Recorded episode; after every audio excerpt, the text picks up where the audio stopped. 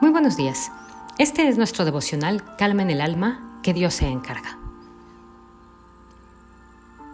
Al caminar por el cementerio y leer las frases que encontramos en los diferentes epitafios, nos llevan a imaginar a la persona que murió.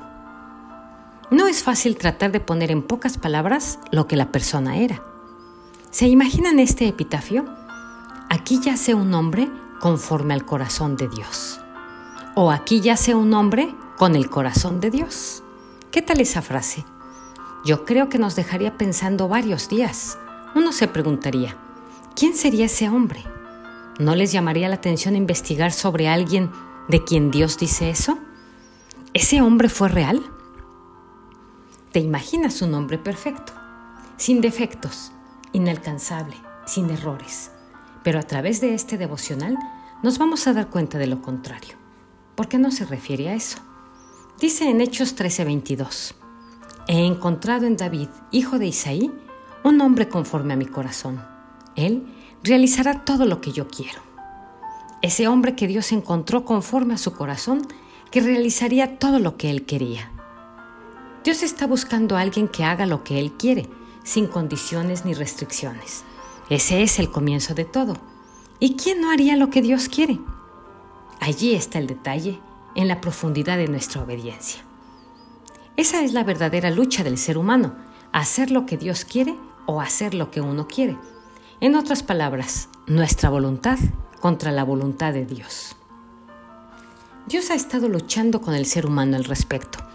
Dice en Génesis 6.3, y dijo Jehová, no contenderá mi espíritu con el hombre para siempre, porque ciertamente él es carne mas serán sus días 120 años. David era un personaje que tenía el corazón dispuesto y disponible para hacer lo que Dios quería. La manera de demostrarlo fue consultando cada cosa que iba a hacer. Al mirar a David, nos daremos cuenta que en todos los momentos que este hombre iba a salir a la guerra, le preguntaba al Señor. Él no estaba dispuesto a dar un paso si Dios no se lo decía. David, más allá de querer dar sus pasos, eran los pasos de todo aquello que Dios quería que él hiciera.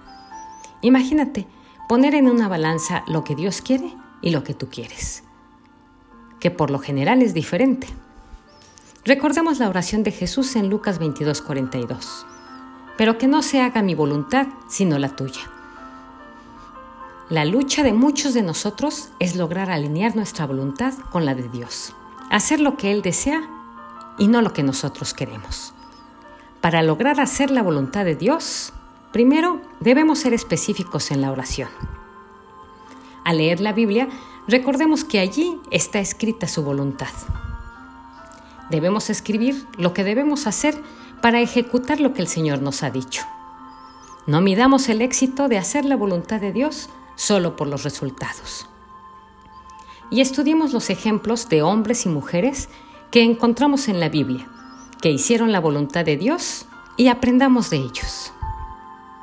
El logro más grande de la fe cristiana no tiene que ver con las cosas materiales que alcancemos, ni con los sueños realizados, sino con tener la seguridad que lo que estamos haciendo es la voluntad de Dios, aunque no nos agrade en algunos momentos.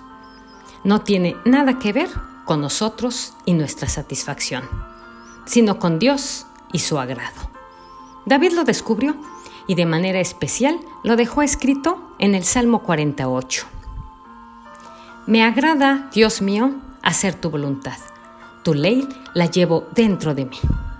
Era una oración constante y en el Salmo 143, 10 dice, Enséñame a hacer tu voluntad porque tú eres mi Dios, que tu buen espíritu me guíe por un terreno sin obstáculos.